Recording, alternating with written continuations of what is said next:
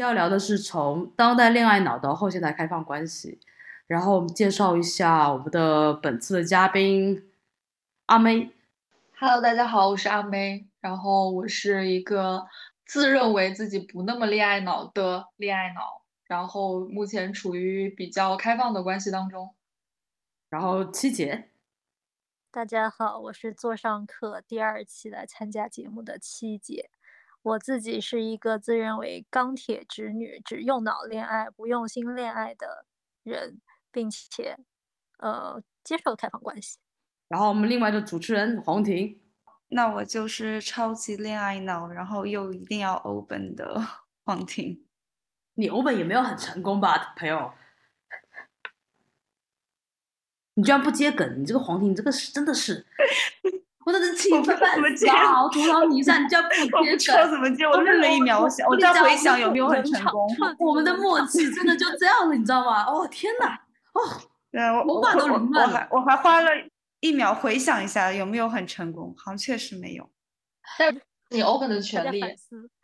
就是我的理想。大家平常会聊到恋爱脑这个话题吗？会啊。会啊，我觉得这个词就是在当代生活还是蛮高频的一个词。我觉得你们会用怎么样的一个方式去定义这件事情，或者说有没有经历过恋爱脑的时期？或多或少都会有一点吧，应该。你没有吧，七姐？你是一个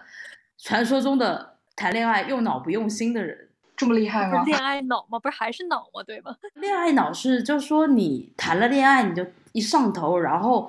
你天天想这个事情，对方一个波动情绪或者一个不回微信，然后或者干嘛，你就很躁动，或者因为对方小小的一个举动，然后你就无不断的放大或者怎样的。我想恋爱脑可能是这种。哦，那我还是有一点的。看什么人嘛？那阿梅你呢？我觉得我不太会去用这个词，就是我会觉得恋爱脑这个词它。在现在的这个语境里面，大就公共语境当中，它会是一个比较嗯污名化的一个词。然后我是避免用这个词去形容别人，或者说我自己拿来往自己身上贴的。但是如果说把我的一些行为，或者说我的恋爱状态，客观的摆在一个就是供大家讨论的这么一个范畴的话，我觉得那我肯定是非常标准的恋爱脑。呃，我就说一个事儿，就是大家。有我恋爱脑到要被网上小红书上面那些骂个两千条的程度，就是我会养男人，而且我养了可能有将近三年的时间，对，就是一个非常标准的恋爱脑。但是我其实，在我的日常生活当中，这个词不是一个我会去用来形容别人，或者说用来形容我自己的这么一个词汇。对，养男人，没有。其实我是有一点点惊讶，但是我不意外，因为我其实听过有些朋友，他们对男生就是直女朋友吧，他们对男生其实是很大方。嗯，但我这个属于我不太了解哦，就是日常生活里我好像没有这个思维吧，就是说你要为对方去付很多钱，或者要买单或者养他，没有这个行为的惯性吧。但我不知道说为什么我遇到其实蛮多女孩子其实都会有这个行为。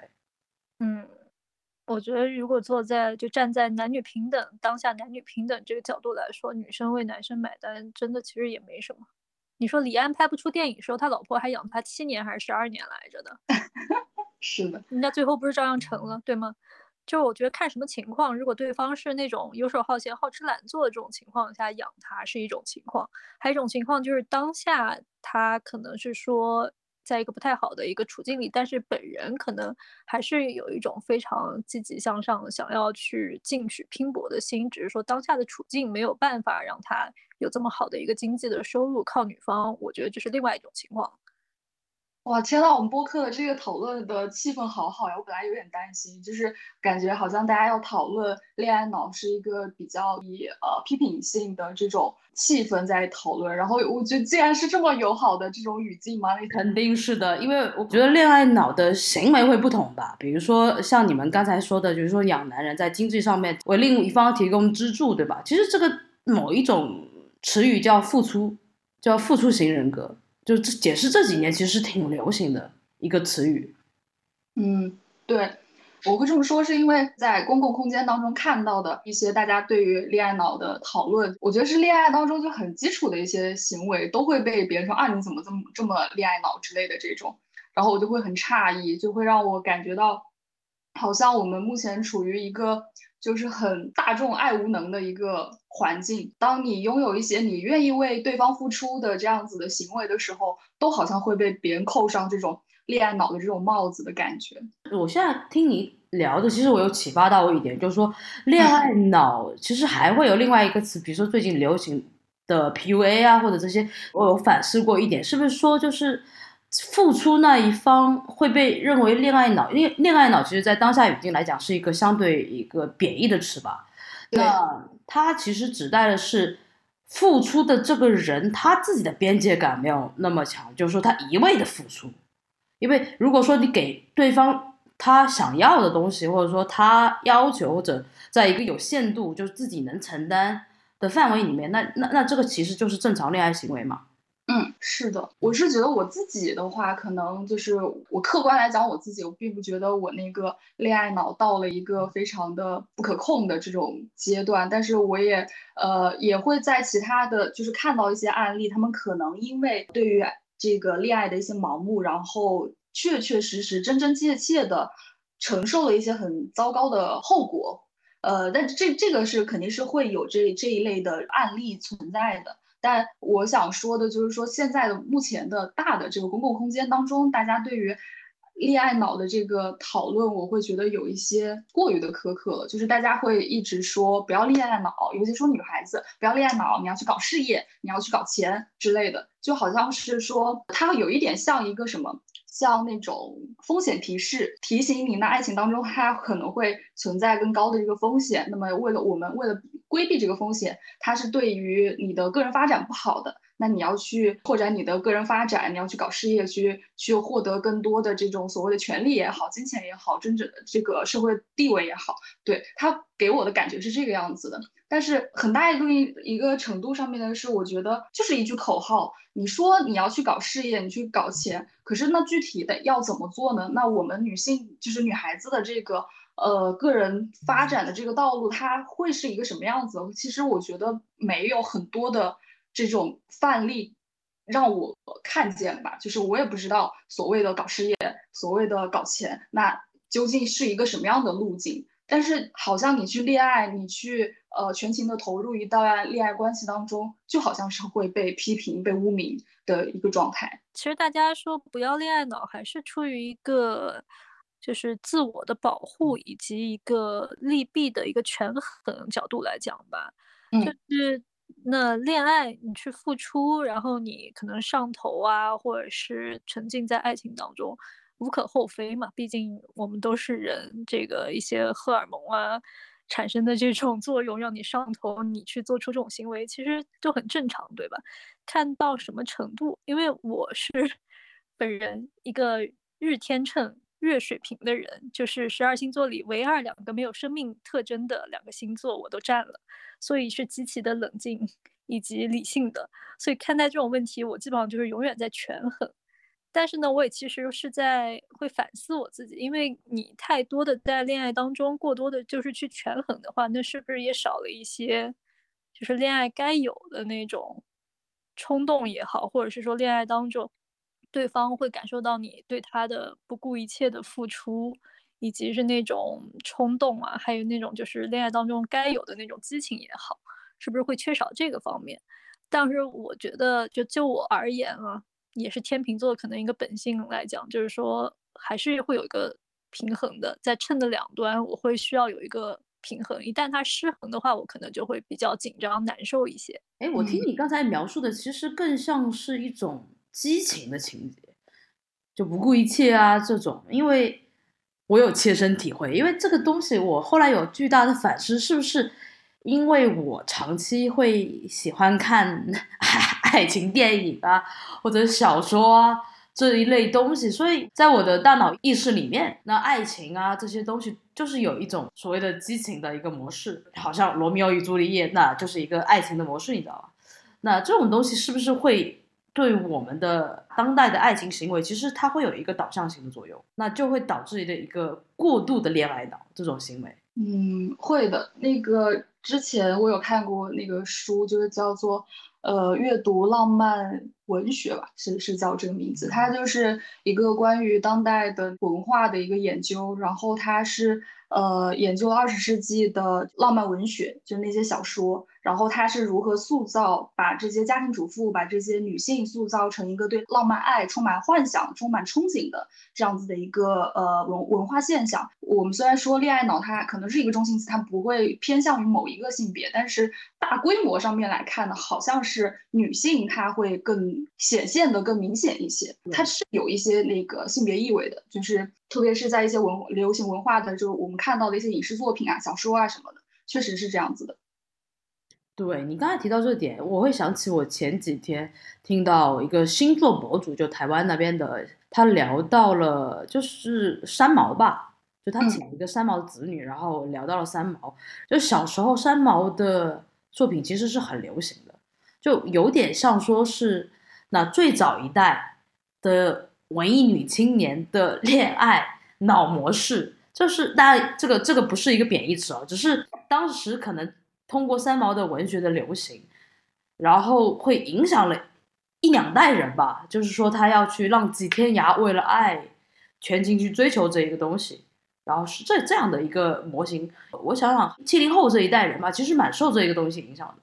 是的，这个我前两天也跟朋友有讨论过这个话题。就是我说，就是大家在于对这种恋爱脑的批评，他。一定程度上面是反映当我们当下的这个社会的一个问题，就是我们现在这个社会它是不鼓励理想主义的，不鼓励这个梦想的。但如果说我们的社会是一个更加开放的一个环境的话，那么大家对于爱情的憧憬是会更大的，就是对于这种憧憬是会更包容的。但目前我们的社会是一个比较封闭的，然后呃。各种也比较固化的这么一个阶段，他不鼓励理想主义，不鼓励爱情，不鼓励大家去追求这些东西，所以就会就是它它侧面反映了是一个时代的一个变化吧，我觉得。呃，我总结一下，就是现在整一个其实社会的风气它转向了一个保守主义吧。嗯，没错，因为三毛其实对应的就就等于说其实是七十年代。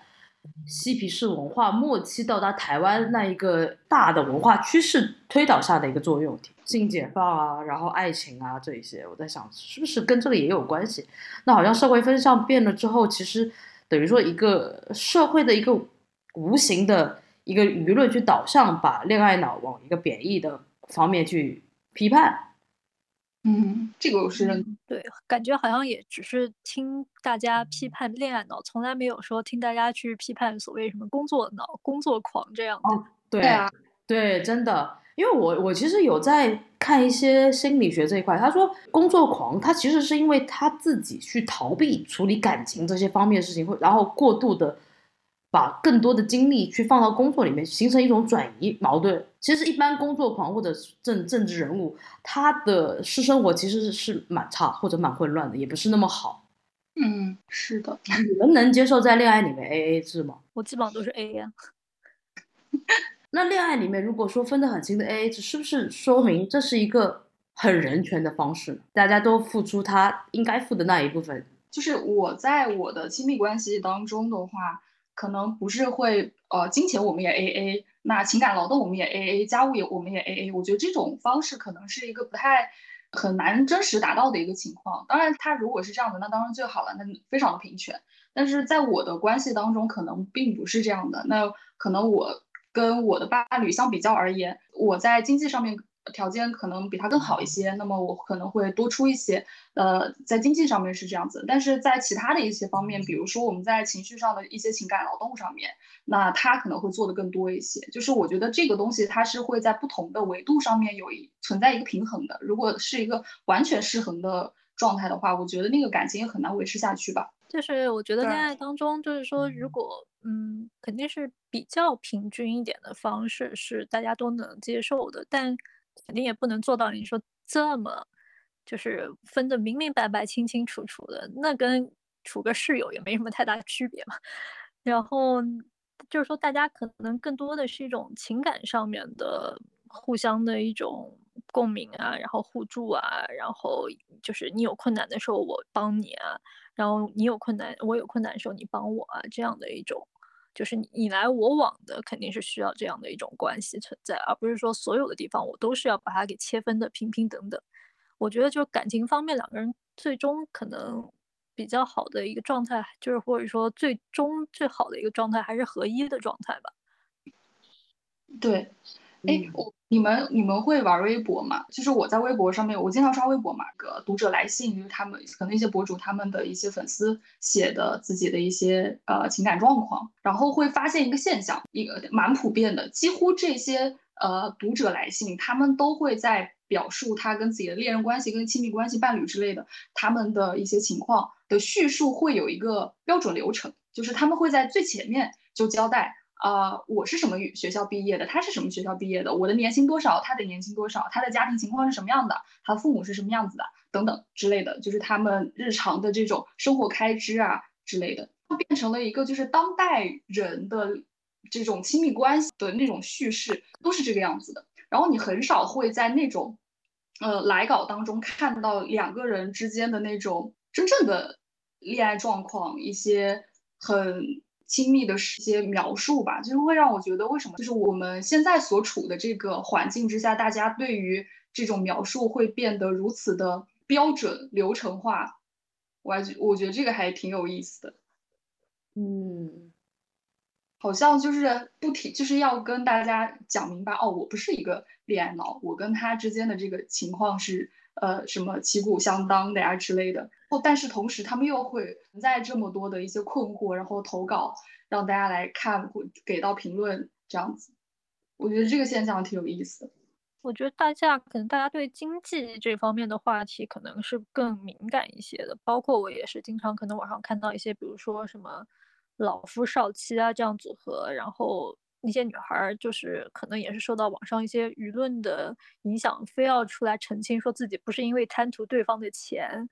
然后说是怎么样要跟人家在一起是真爱啊什么的，但是这种东西到底幸不幸福，你到底需要的是什么？冷暖自知啊！我觉得其实没有必要去理会网上那些别人的评价，毕竟日子是自己过，幸不幸福只有自己知道嘛。我现在感觉就其实说是微博或者这些线上网上看到的现象，其实把很多其实很远的东西。就推到大家面前，然后然后让大家以为可能现在就就是这个社会的共识。就以前在没有社交网络的时候，其实你离这些事情没有那么近，你不会形成一个所谓的集体潜意识，或者说我们以为社会可能就是这样。但其实你回想起来，我觉得周围其实没有这么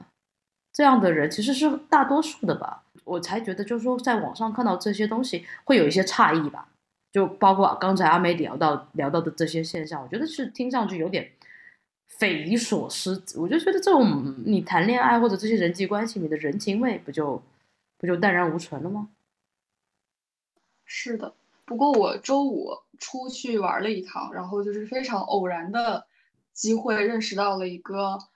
呃语文老呃在小学里面当语文老师的这么一个女生，然后我们当天被加到一个群里面。然后那个跟我一起去的那个女孩子，她就开玩笑跟这个语文老师说：“哎，你们，呃，学校里面有没有呃体育老师给我介绍一个？”然后这个这个语文老师他在群里面。呃，列出来就说啊，这个有有一个体育老师，他都快两米了，然后湖北人，然后他的房子买在哪里哪哪里哪里，这是这样子的一个方式，然后我就非常的惊讶，就是我确实在我自己的生活半径之内，我是没有这一类的朋友的，就是没有这一类会把这种呃非常条条框框的条件一二三的这样列出来的这一类的朋友，但是。周五的那一天，我看到那个对话的时候，我就非常的震撼，就是确实是我看到的唯一的一个在我生活当中出现了的这么一个人，就我当时是挺惊讶的。嗯，但其实，嗯，我觉得就当下中国社会啊，其实大多部分的年轻人，或者是说大多部分的人择偶啊什么的，还是会把这些东西条件啊什么的，是会放在首位去讲出来的。包括比如说，因为我南京人嘛，那周围在南京这边老早就什么结婚啊、生小孩的那些朋友，都是啊，择有择偶对象啊什么的，一开始都是摆出来条件，就是清清楚楚的啊，他什么什么什么各种全是物质条件排在上面。对，其实这个就大家追求的东西不太一样嘛。就是有个传统的观念，就是门当户对。对，然后经济基础是是那个结婚的首要条件，有了经济基础才能有这个婚后的保障。也对，其实我我觉得或者像顾里说的那样。没有物质的爱情就是一盘散沙，但我觉得这个东西又回到刚才那个点，就是说它其实隐隐含的一条另外一条线，就是说女性在经济这一块就要懂得保护自己，就防止女性因为恋爱脑或者因为生育生了孩子之后，她就过度付出或者这种，因为其实社会里面女性过度付出而导致人生失败的例子真的是比比皆是吧？嗯，是像杀猪盘啊什么这样子，其实也都是。冲着女性这种恋爱上脑啊，然后这个弱点能拿能攻得下对方吗？才能。哎，我很好奇，你们周围有没有嗯男性恋爱脑这种群体？有，好像也是有的。有哎，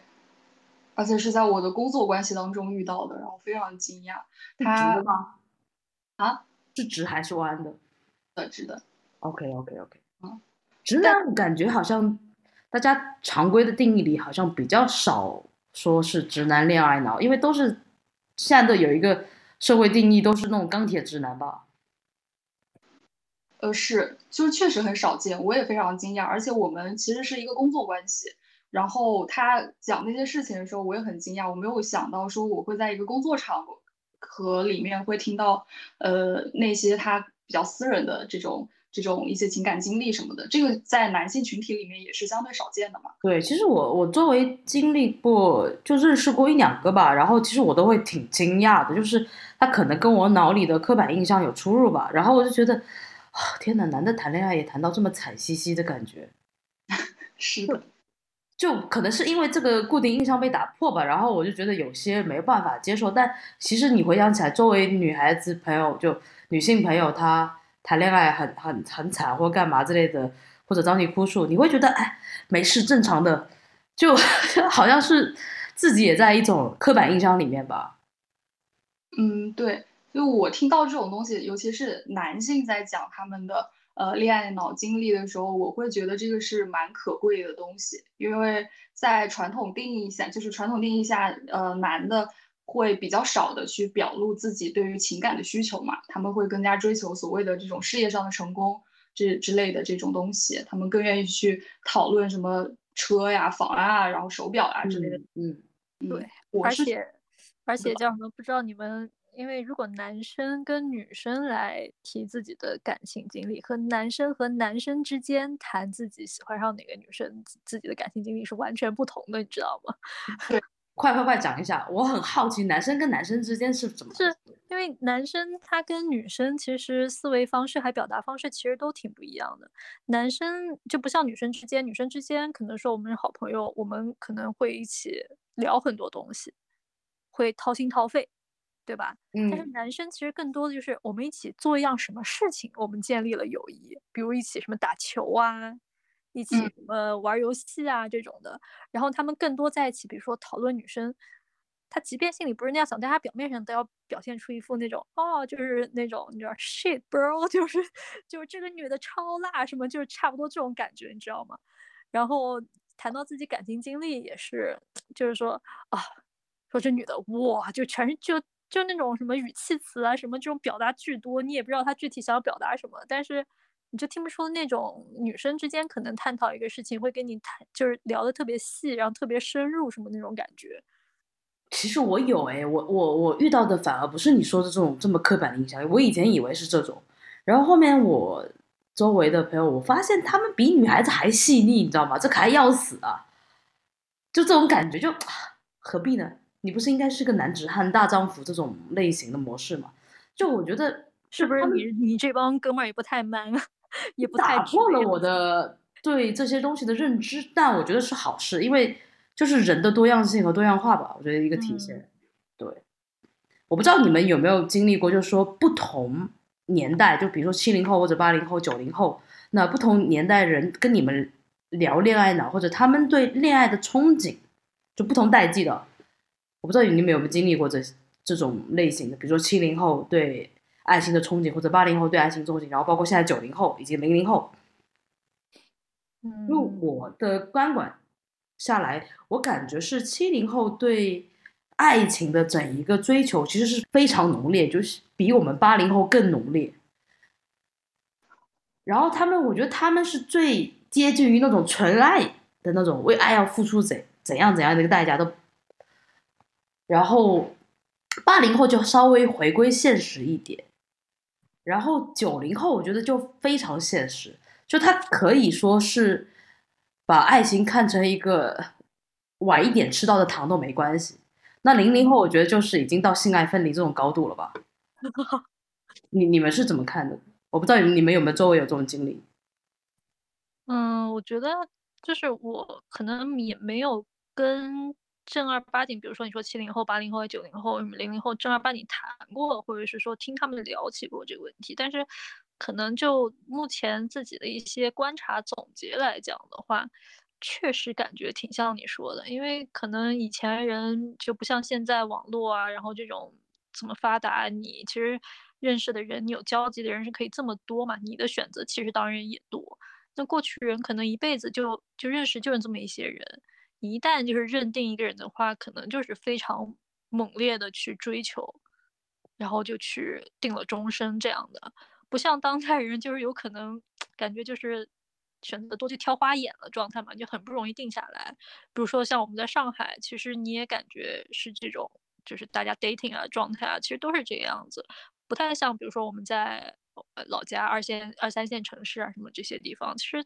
二三线城市，你这些朋友啊、同学早早其实就结婚生子啊什么的，这要也早定下，因为大家其实周围也没那么多选择嘛，然后生活交际圈也就是这么一些范围之内的。那那我觉得这是一个时代发展必经的一个过程吧，也没有说有好有坏，但是呃。时空加快了，毕竟现在互联网加快了整个时空，那可能就跟你的有缘的这些人就越来越多的，就会不断的现出来，然后你的选择就会多。你这里其实会聊到一个，就是说，第一，其实有点性压抑吧，或者说你就是属于一个县城或者这种非一线城市，他可能选择比较少，对不对？那其实就等于说是他的恋爱经验比较少嘛。那其实我之前有跟朋友聊过，就是说。中国反对早恋的问题，七零后、八零后、九零后、零零后，他其实有一个很好玩，就是他们第一次初恋在什么时候？因为中国反对早恋嘛，然后他其实就是说，等于七零后的可能恋爱可能就相对比较晚，然后八零后也是往后面提了嘛。那九零后可能就真的，我我有一些朋友就是十四五岁可能就已经有性经验，那零零后可能也蛮早的，所以就有一个很好玩的推论，就是说。如果说你支持早恋，那比如说十三岁你谈恋爱谈了七年，对吧？你基本上也差不多恋爱经验很丰富了。然后，那你二十岁就可以好好读书，之后就差不多，呃，社会经验积累到二十五六岁，那你可以就创业了。然后可能到三十岁，你已经是 under 服务师三十岁了，你知道吗？有没有可能是这个？就是说你因为谈恋爱太晚了，就是。家家庭的教育或者社会的教育，然后禁止你很早的谈恋爱，至于谈恋爱太晚了。然后，那因为你没有谈够，然后那一块的经验不够丰富，也就是说阅人没有那么多，那以至于你对那个东西还会内心抱有一种所谓的执着的追求。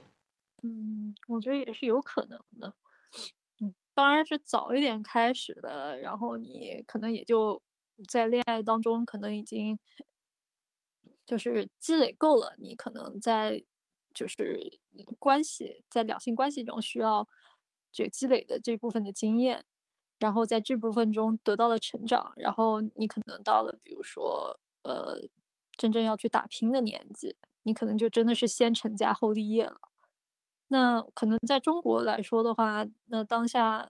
可能大家也就是错过早恋末班车的，也得到什么十八九岁啊，或二十多岁初恋嘛。那这个年纪的话，你可能还是在一个懵懂状态之中摸索，那也要摸索个几年。然后呢，你，不光是说一个人身上，你可能中间还得换几个，然后不对的人嘛，你再得换，这时间就可能越来越往后拖，往后延。或者说做后面就是工作忙啊什么的，你也一直遇不到合适的，这个时间就越来越往后延。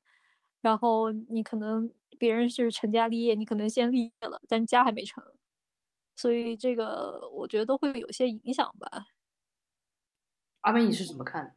我觉得会有哎，因为呃，就是刚好这两天也是有看到这个说法，就是感觉好像我身边的人也都有这个感觉，包括我自己也会有这种感觉。我会觉得我好像到了二十五岁之后，我才开始过国外的那种呃小孩的青春期，就是在那个时候开始，就是他们的青春期里面就是恋爱啊，各种这样子的。过自己想要过的那种所谓的生活，但是我们好像就是一直在一个集体当中，在学校里面，然后我们也都是一些去个性化的这种教育。等到你真的离开了校园，你离开了那个要剥夺去你的身体的这种个体性的一些一些一些特征的这样的地方之后，我好像才开始过这种我我自己想要的这种什么什么恋爱的各种尝试啊等等的这种感觉，就是好像。到二十多岁我才开始我的青春期，我自嗯，对我觉得谈到这点，我觉得也是挺有感触的，因为我之前在就是在荷兰留学嘛，然后你知道荷兰就是那个什么合法嘛，嗯，合法的话，然后本来以为就是说可能到了当地，然后当地人都是会处于一个一天到晚呼大，然后要呼的这种状态。后来发现并不是，人家其实可能十四五岁，什么未成年之前早就已经接触这东西，接触到就是现在可能呃十八九二十多岁嘛，二十出头一点，你还觉得这东西就是就是早就玩过了，有什么可玩的？已经不酷了，所以根本也不去碰这个东西，或者只是偶尔碰一下，所以就是都会有一个这个对对一个东西可能新鲜，然后当时可能青春期啊或怎么样，觉得它很酷。很想要去探索它的这么一个过程。如果你探索的早，那你可能很早就已经失去了对这个东西再有的新鲜感，或者对它的一个这种呃憧憬。对这种憧憬，然后你可能就是平平淡淡的去看待它了，就是平常心了嘛。那其实就等于说你也要谈够量，对吧？就积累到一定一定的量，然后你就发现它的自变，因为发现就是你跟谁谈都差不多。量变产生质对，我觉得是有可能的。对，因为我之前好像跟一个朋友聊过这一点，就说到这里，但他是七零后了，然后他有说就是说，嗯，你发谈恋爱发现谈到最后，其实都会遇到这些问题，就是如何磨合，然后沟通，你就换一个人，你还是要经历同样的步骤，其实也没有差很大。就但是年轻的时候，你会觉得很多不 OK，比如说三观不合，然后这个不合，那个不合，生活习惯接受不了，就其实也很多。嗯，是的，最后可能整个所有的接触下来，到一定年纪，就发现其实就是最后找个人过日子吧。你这个说的有点悲观吧？当然爱是要有的了，但可能已经不像年轻时候觉得它就是全部这样的。那我有一个问题，就是你们觉得你们的你们啊，你们个体而言，就性和爱能分开吗？我觉得是可以，但是试过之后发现。没有那么愉悦就是了。呃，我实践过，就是完全的分开的这个状态，然后我会发现，就是它，因为你把性跟爱完全分开的情况下，那性它只是性嘛，那性只是性的情况下，你只能体验到这种性快感，但是一个非常优质，在在我而言，我我自己的个体上面体验来说，一个比较完美的。呃，性体验它还是需要有爱的，你还是需要对这个人有一定的欣赏的，然后你才能够说你体验到一个很很很棒的一个一个一个性体验。如果说彻完完全全的剥离开，那那性就只是性嘛，它只是只是能给你提供性快感，你在心理层面的那个满足是达不到的。那我觉得更完美的状态是你的心理层面以及你的身体上面都能够得到。满足，同样是在做一件事情，那你就是能有同时有两份快乐，当然是选择有两份快乐的比较好嘛。如果是没有两份快乐，那一份快乐其实你们都是 OK 的，对不对？呃，literally 是 OK，就是理论上讲是 OK，但是其实并不 prefer 这个 option。对，我也有一个有一个很极端例子，就是你深爱的人，但是他阳痿怎么办？这不就我的情况吗？来，大家聊一下这个东西吧。如果是遇到这种极端的情况怎么办？帮我抽根烟。辅助方法也很多啊，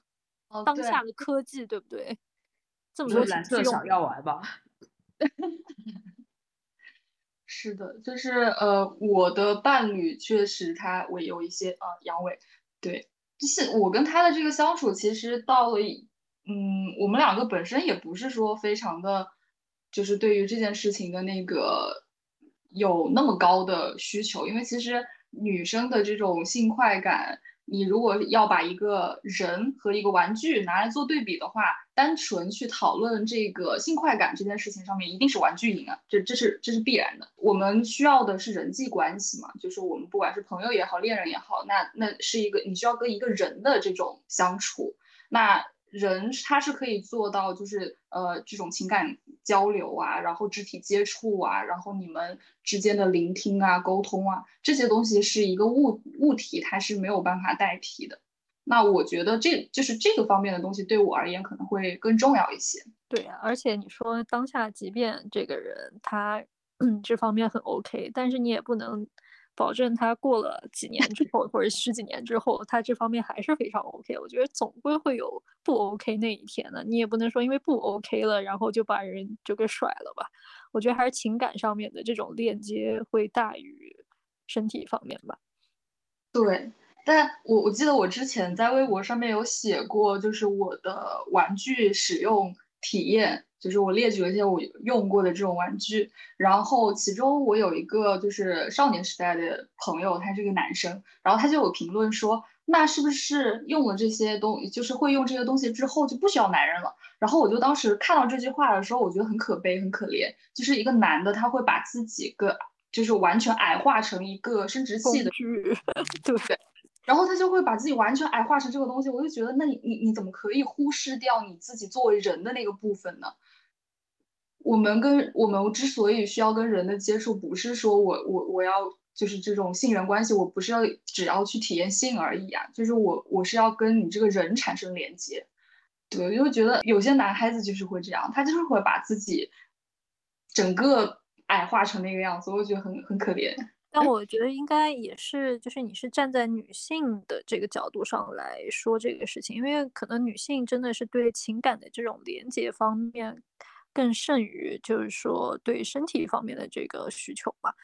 那男性的话，可能真的就是跟我们不太一样，因为对于他们来说，好像性和爱要分开来更容易。等一下，我我插一句，因为我现在感觉下来，就是你没有觉得一个很好玩的现象，就是在于男性其实，在物化女性的同时，他也在物化自己。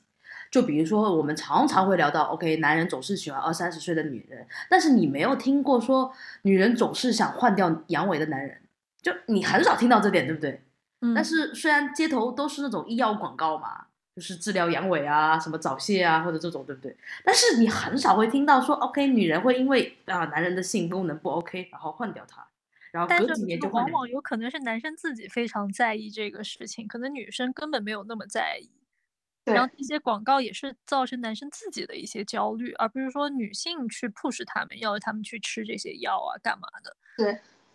因为我觉得的性别压迫，它不是压迫某一方，那女女性这一方当然是更加明显，它在各全方位的压迫。那男的他也是在被这种刻板印象塑造的，他认为说，呃，我阳痿了，那么我不再是一个男人，他是他面临的问题是被我被这个男性群体抛弃的这么一个风险。我一直是觉得男的会更更加对于这种。呃，个体性的这种危险性，他们会更加敏感，他们很担心被群体抛弃。我经常会听到，呃，这种句式吧，就是男的都怎么怎么样啊，男的都怎么怎么样之类的这这种话术，尤其是男的自己也会讲。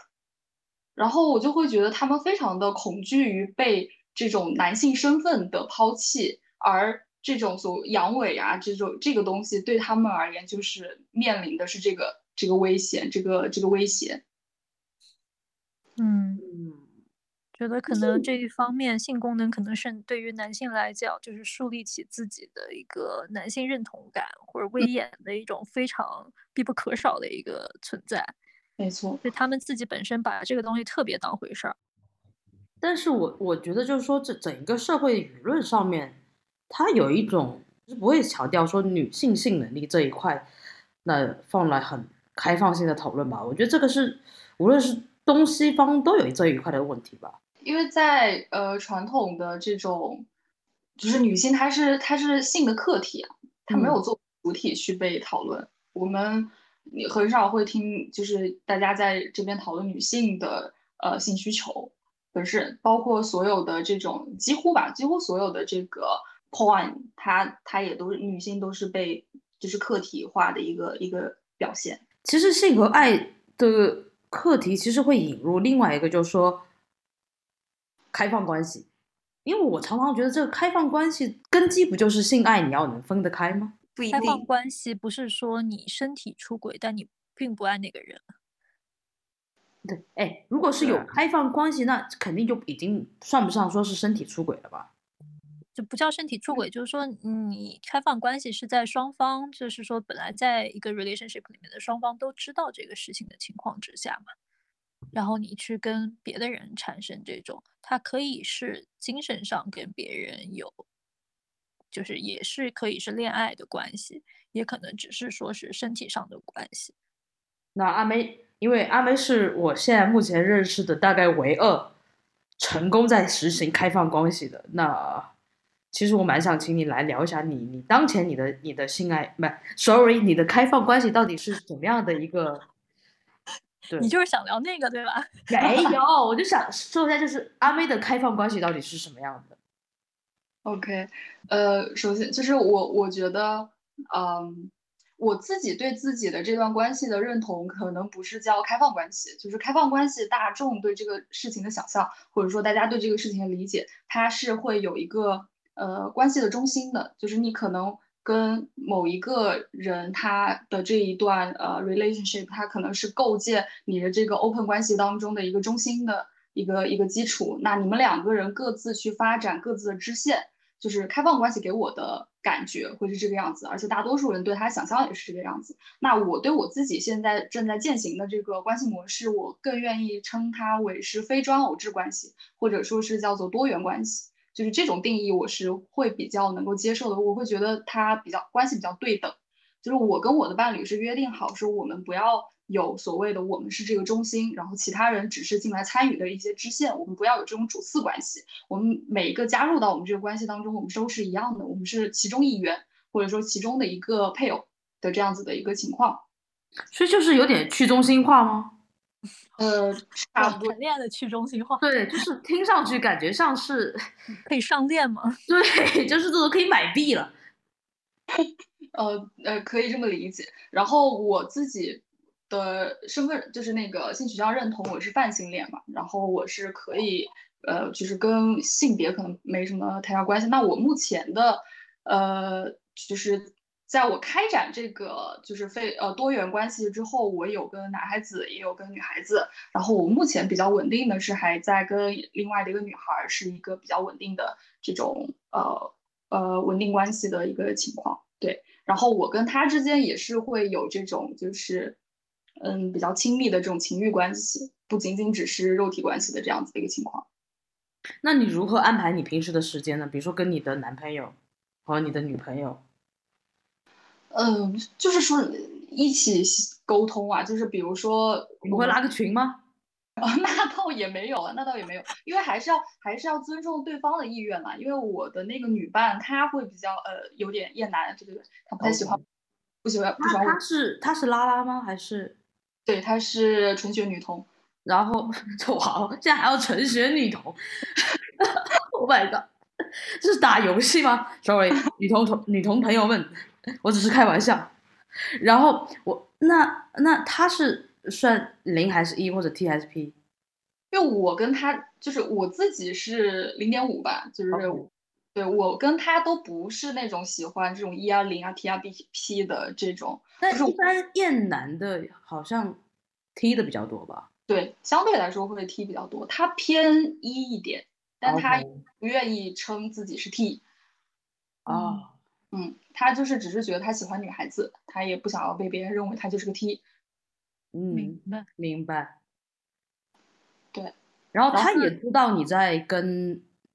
你你的男朋友，自己也是多元关系，他也有一有其他的呃这种这种伴侣。对，哇，你这是互联网爱情吧？互相连连成一个人际网。是的，就是我们都是相互知道彼此，然后大家都对整个的关系是完全知情同意的情况下开展的。哇，这个我觉得知情同意。Sorry，我脑脑子里面想就是，当你跟我恋爱的时候，你先麻烦这位朋友，你先签下这个合同，你已经知情，然后并且同意我现在的关系是一个互联网的一个网状型的一个爱情关系。嗯，对我跟我就是一开始我是男友开始说我们要呃践行这种多元关系嘛，那我跟就是一般契机是什么契？就是你们已经谈了好几年了吗？还是怎样的？也没有，也没有。其实因为我跟他从一开始就是约会关系，我我跟他之间没有这种就是所谓的呃确定关系的这一步，我们一开始就是约约会关系，然后到了可能一年之后，然后我们就说那要不要试试就是多元关系？对。然后，那我自己是因为我对自己的好奇心会更强一些，我对自己的探索欲还是比较高的。然后，那我觉得 OK 啊，可以啊，我可以，我想看一下，那我在这种呃非专偶关系当中会是一个什么样的状态，所以就同意了。对，然后就是这样子开始践行。但其实真的，那我我觉得真正。变成这种多元关系，可能还是在去年年底的时候。就虽然践行了已经很久了，可能两年多，但是很多人对于这件事情的接受度还是会更低一些的。我一开始跟我的伴侣约定好的规则叫做，就是，呃，绝对坦诚以及接受变化。就是我我跟你之间，他是一定会随时会面临着我可能会跟你分开的这样子的一个情况的，因为我会我们都会去遇到其他的人嘛。我们之间的这个关系不是一个稳定的，就是我们彼此必须要接受这个变化。如果说他呃爱上了其他的人，他想要跟他就是跟我切切割断掉我这个关系，我们彼此需是完全要接受这件事情的。对，包括我跟你，就是我们认识的时候，我的那个资料上面也会写，就是我我对我是呃有一个比较稳定的这个这个关系。对的，我就是因为看到你的资料，然后我就觉得啊有趣的人，然后我就 我就又滑了。哦，对，对，就你的资料还蛮吸引人的，对，谢谢。我读一下，我读一下啊。阿妹二十九岁，泛性恋，酷儿双性恋，两百六十五公里以外，与伴侣的感情稳定且甜蜜。突男的，女权雷达很敏锐，不要装，不缺 sex partner 哦，太屌了，不要发情滚。然后秃女的，然后女的亲呃其他，然后我爱你们亲亲，然后呃下面我就不读了。我觉得还蛮酷的，然后我就很 interesting，因为其实我在听课上面很少看人的简介，我都看脸的嘛。然后七姐，七姐是很会看简介的，她是简介就是那种你知道，就是带着 HR 的精神去刷听的。对，带着猎头的精神去刷听的。我也很爱看，我很爱看别人的那个介绍。哦，我基本上不看介绍，因为我觉得没有脸，我看介绍，我在干嘛？对，但我我我比较我比较俗气，我比较，但是偶尔偶尔是真的看到写的不错的简介或者干嘛，你就还蛮有兴趣的，就会又滑，想想跟这个人聊一聊。所以你们在这段两年实践中有遇到比较危机的时刻吗？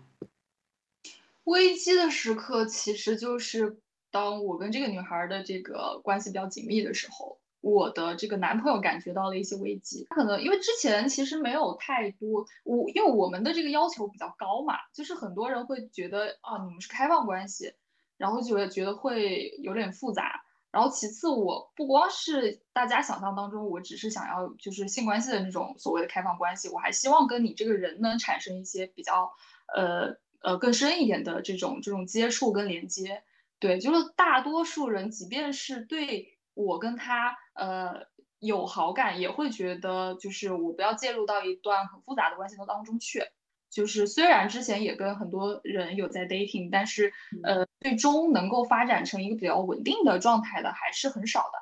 然后在前两个月吧，就是我的伴侣话会觉得这件事情对他来说，他产生了一些危机感。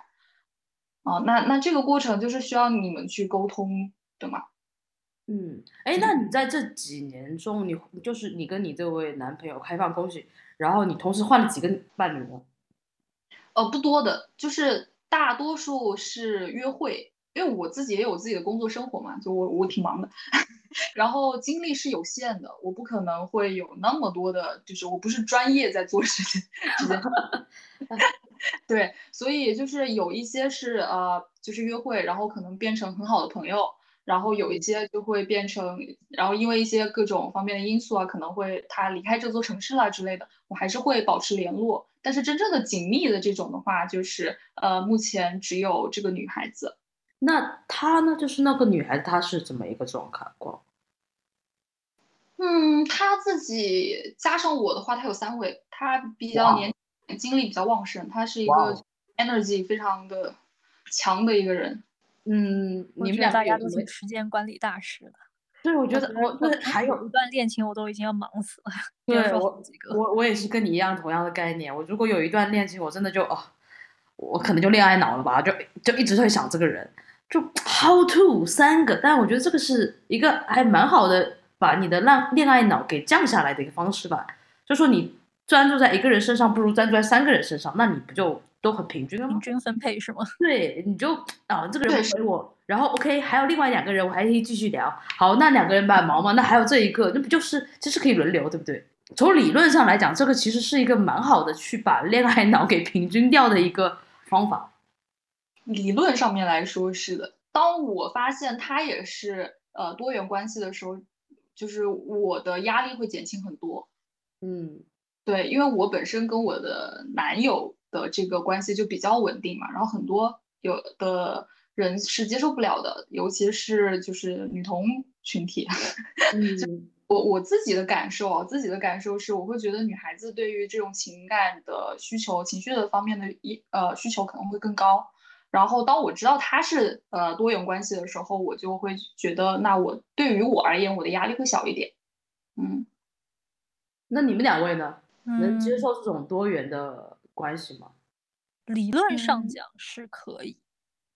但是确实也没有实践中真正发生过，所以也不知道到时如果说真的发生，是不是真的可以。嗯，我的话好像就是我的关系一直都有一点点 open 的成分，就是爱情可能是要给予自由这一点，然后我可能我脑子里就不太会有那根弦这样子。那你的所谓的开放的成分是，你可以讲具体讲一讲吗？就是我好像也没有说我一定要有需求去去寻求一个呃另外的关系，但是我会就是如果我碰到了，我也不会拒绝的那种状态。那你现在的有没有实践过？就说你你说你的关系都是带着开放的成分在，那你就这个成分是表现在哪哪些方面？嗯，就比如说我在有关系的情况下，我也会跟其他人的去 date 啊什么的这种。那不算出轨吗，朋友们？嗯，但是都是知情的，就是有有的时候我们也不在一起啊，对方也会鼓励我去啊，就是这样子。那我我觉得这个有一点很重要，是因为就是你要基于一种很强的安全感，就是当你在一段关关系里面。呃，非常感觉非常安全的时候，你是会全心希望对方开心的，所以就这个时候你就不太会想着去束缚他。但是我觉得你要建立一开始的那个安全感其实很重要。然后因为我一开始也说了，我是一个就是就会觉得爱情非常非常重要的人，就是超级恋爱脑嘛。但对，但是所以我是觉得，就如果那个感情没有到特别安全的地步，那我觉得我。就也我我也不是说一定不能妥协，嗯，就我觉得要照顾，就是可能也要照顾双方的情况嘛，或者情绪，对，但是可能本质上面，我的大脑会认为，或或者我的心里会觉得，就是嗯，就是爱情不是束缚，是给予自由，或者是希望对方开心这样子。就比如说我们两个人不在一起的时候，我也不会去束缚对方。对我我我能理解这个，我跟我朋友也有说过，就是他他之他们之前有问过我为什么会同意说这种开所谓的这种开放的一个状态，然后我说那也是因为我看到他自己也有对于个体探索的那个那个需求，那我觉得是我对这个人的爱是大过于我们这一段关系对你的束缚的，就是我觉得你对于你自己的主体，你对你自己的个体是有绝对的主权的。你要去做什么事情，这个一定是你自己说了算的。那我即便是跟你是一个亲密关系的一个状态，我也不应该说我用这段关系来束缚住你去做你想做的事情。嗯，我是这么理解这个这个事情的。对，我觉得差不多就是这个样子。还有一个这个安全感就是来源于呃你本身，比如说你本身先在这个关系里就一对一的这个关系的这个这一方，然后两个人都有充分的信心，就是很认定对方就是是自己，无论说是 soul mate 也好，或者说就是。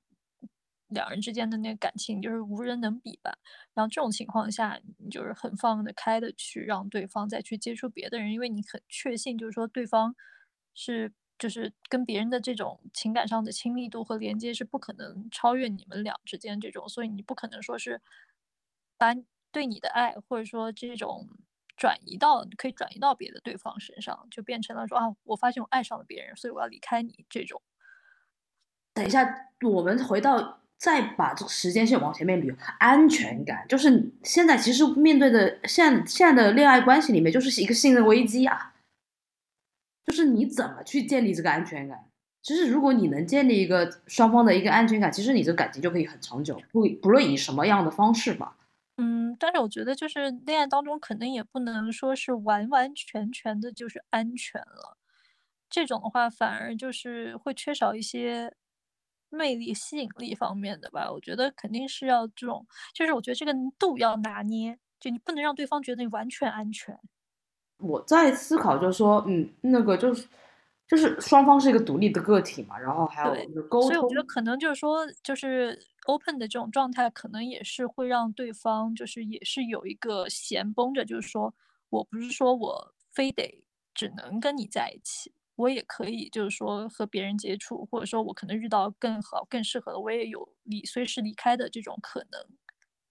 那不会有一种危险感吗？阿梅来，哈哈，实践者。呃，我觉得那个这我跟他的这个安全感不是在于说，呃，让他感觉到有，嗯，怎么说？就是我我觉得我对他的这个吸引力不是说让他处于一个好像。他面临着一些呃或多或少的可能会呃我会离开他的这种风险，我对他吸引力不是这样子，这个是我非常确信的，因为我很我对我觉得安全感这个东西是我呃建立于你对自己也非常的确信，你知道你自己身上最宝贵的东西是什么，你知道他之所以爱你，他之所以被你吸引是被什么东西吸引，而这个东西是其他人无法太呃嗯替代得了的部分。他对我而言也是这个样子，就是我不觉得我可以在其他的人身上找到他身上的那种呃宝贵的一些特质，对我觉得是是是这个东西吧，就是在在我自己的这个关系当中是这样的。我很好奇，就是你们觉得开放关系可以预防出轨吗？都已经开放了，还要怎么出？对啊。听起来好像是为了出轨而开放哎，对我真的很好奇这一点，在很多条轨道上面已经运行着了，你还要再往哪边轨道上走啊？哎，那你们怎么怎么看待出轨？因为其实我跟很多人聊过他们的感情故事，就是会得出一个应该算百分之九十的分手原因，就是因为对方出轨。那是只能接受单线关系的呀，或者是说就是在单线关系里面。嗯，然后有产生了不忠诚的行为，隐瞒了对方。但如果一开始就是说双方都是聊好的，可以接受这个行为，然后你在外面有了什么坦诚的去跟对方去表达的话，这其实就不算是出轨啊。对，所以可能出轨就是他是在嗯，怎么说呢？沟通的轨道那个之外的。但如果你们沟通的时候就把轨道放开了，就没有这个这个行这个行为了。对我也是 想说这个，我想说就是，呃，我们是人呢，就是我们也不是列车，其实是没有那条轨道的。我不觉得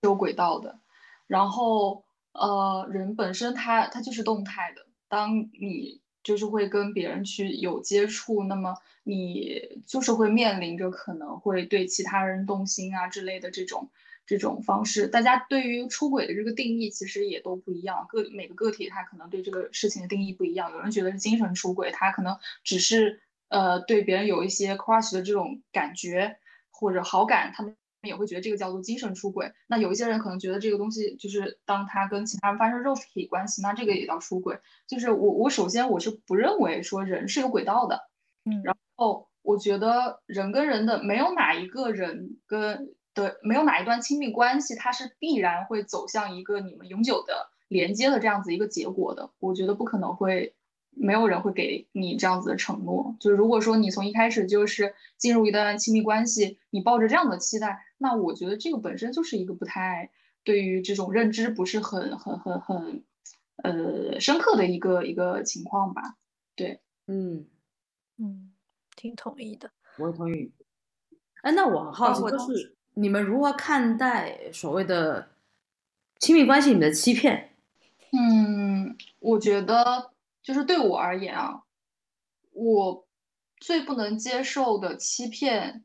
是背后的这种。我觉得他选择在骗我的那一刻，他轻视了我，他觉得他骗得过我，他觉得他很高明，他觉得他这个谎言能够圆得下去。他觉得他能够把我就是蒙在鼓里的这个东西，让我非常的不能接受，就是我不能接受你轻视我的这个。我好赞同你这点，真的，你这个说到非常非常准确的心理。当一个人在欺骗另一个人的时候，其实他是一个把姿态放太高了，嗯，就他有一种高高在上，就是你肯定会信。嗯，但是我我是这样觉得，就是我过去曾经是。一直是认为，就是说，如果对方是说的是那种白色谎言嘛，就善意的谎言，是为了不伤害到你，然后做出的这种谎言的行为。然后过去我觉得我是可以的，因为我过去是一个，就是我我先声明一下，我是一个在修行的人嘛。然后过去我是一个很着相的人，就是很看重表面的这些相，然后呢，对方有没有做出什么，但其实对对方的这个心意方面没有。特别多的连接，所以说我可能对于表面上做了什么特别在意。然后呢，但是最近因为现在在修行嘛，然后心轮可能打开更多，也有了更深处的感受。我觉得就是说，如果对方是做这种白色的谎言来对待你的话，其实他本身就是你们之间就是存在问题的，存在一个沟通不畅。因为他觉得他这样的方式来跟你描述，你可能更能接受。但其实你们俩肯定之间就会有一个之前就会有个信息差。因为你没有能让他知道，或者说你们双方都不知道对方到底可能底线在哪里，或者是说你们俩的这个就是到底相处这个过程之中可以到达一个怎样的一个地步，然后你去撒了这个谎，然后觉得是在保护对方，但其实可能你是觉得对方不能接受，因为只是你觉得，但对方其实他不一定是这么想的，是有这个沟通上的一个误差的，然后也是可能刚才萌妹说的就是。有一种就是，其实因为我觉得你可能不能接受有一个这种自己高高在上的这种态度嘛，所以其实我现在更能更能就是我现在更愿意接受，就是说呃全然的坦诚，不带有任何的谎言，白色谎言都不要要。对我好像主要想的也是这一点，因为我觉得就是欺骗。我我刚刚直接想到的就是他可能是基于保护我而欺骗，但是我觉得这个他的他的前提就是在于他觉得我不能理解，那这个就是我不能接受的。我觉得这个对，同样也是这种背后的这种心理机制，我觉得是对啊，对我来说会很大的伤害。对，我觉得阿妹说的很很对，就是说因为对方基于看清或者轻视你，才会选择一个欺骗，一个所谓的一个我们讲善意的谎言。那其实反而是最真诚的，直接开诚布公的把这些东西讲出来不就好了嘛，对吧？嗯，因为他选择骗你那一刻，他他替你做了决定，你你他觉得你不能接受，但是对谁或者接受不了，嗯，对的，权利来替我做这样子的决定呢？对，对他觉得你不能接受，也是因为他觉得，但你们之前可能根本就没有探讨到或者深入交流到这方面层面嘛。是的。所以就是存在这个，也是沟通方面没有完全流畅的一个问题存在。哦，我还问一个可能会比较刺激的或者的问题：你们三位，你们有出轨的经历吗？我当然是没有。我都 七姐，你好像没有吧？没有哎。对你没有。我我每段都很短的。黄婷，没有应该有来得及好吗？我有，因为就是我刚刚也说，我是那种一开始就是脑子里没有那根弦的人，但就是我会默认他这个关系就应该是开放的，但是我对，但是会有那种一就是比较年轻的时候，其实没有沟通好的，或者或者我默认的不是对方默认的，对，这对会有这种情况，但现在就会绝对避免这种情况。那这种还好，这种还好，就因为我之前有问过一个朋友，然后因为他也跟我聊过，说他有一段感情是因为出轨，然后然后我就问问问过，就是出轨的体验是什么？就是说他自己出轨啊，就不是被人出轨啊。嗯，然后我问过，他就说就是每天都在演戏，活得很累，然后对方都还是不知道。然后有一天他自己演累了，然后就摊牌了，然后就分手了。那我觉得我听下来之后，我现在想就是，他其实长期被另外一方忽视嘛，就是他演了，然后对方还是看不到，我就觉得这个就很离谱诶。但凡你对这个人用点心，他一点点变化或者他的谎言，你你心里是会有那个小警钟在敲响吧？那可能他绝对信任呢，都会有可能存在，要也有可能是对方可能就钝感力太强，对吧？真的是察觉不到，也有可能是他演的太好，就演的跟真的一样。那有没有可能就是另外可能就是自我欺骗的？就他另外一方也愿意，OK，你骗我吧，然后正好就是这也是有可能的，周瑜打黄盖，一个愿打一个愿挨这种感觉。就我可能因为我本人没有体验过出轨或者被出轨的这个。呃，体验吧，所以我就一直很好奇，就是说，在这么一个角色里面，他双方男女或者女女或者男男，他自己的心理状态是什么样的？其实我挺好奇的，应该挺刺激的吧？我觉得。阿妹，哦，对，阿妹你也没有办法，因为阿妹你的，你我觉得你现在来讲的话，是我见过的一个最健康的人群，除了七姐以外的另外一个 非常健康的在恋爱关系里面，只是七姐她还是一个。属于用脑的人群，然后你这个是已经是后现代的去中心化恋爱了。嗯，对，我觉得没有办法用开放关系，因为开放关系是一个二十世纪的名词，你这个已经是去中心化恋爱关系。以我们修行的这个就是角度来看的话，其实就是就为什么你你为什么在一段关系之中还会说可能遇到不同的人对他动心啊、缘分啊，可以在一起啊？就是因为这个时空被压缩了，然后你过去是不同的有，就是这种有缘分的人，就是会很快的出现在你的这个时空里面，所以就不停的在聊这些缘。所以我觉得，如果从这个角度来看的话，其实也不会这么介意这个事情。但当然，就是婚姻制度哈，当下婚姻制度其实也是对这这种呃现象的一个比较好的一个约束，不然可能社会会非常的混乱嘛。那我是不是应该用一个新的名词，就不是一个 lover，是应该是时空伴随伴侣？就是因为时空压缩之后，一个人你可以和他就是结婚这一辈子一起携手走完一生，但是你在整个时空的长河里，他也只是陪伴你的一小阵子。我们其实都轮回了几十亿年了，又要进入我们的玄学专题了。对，只要有我的场，最后都可以说。你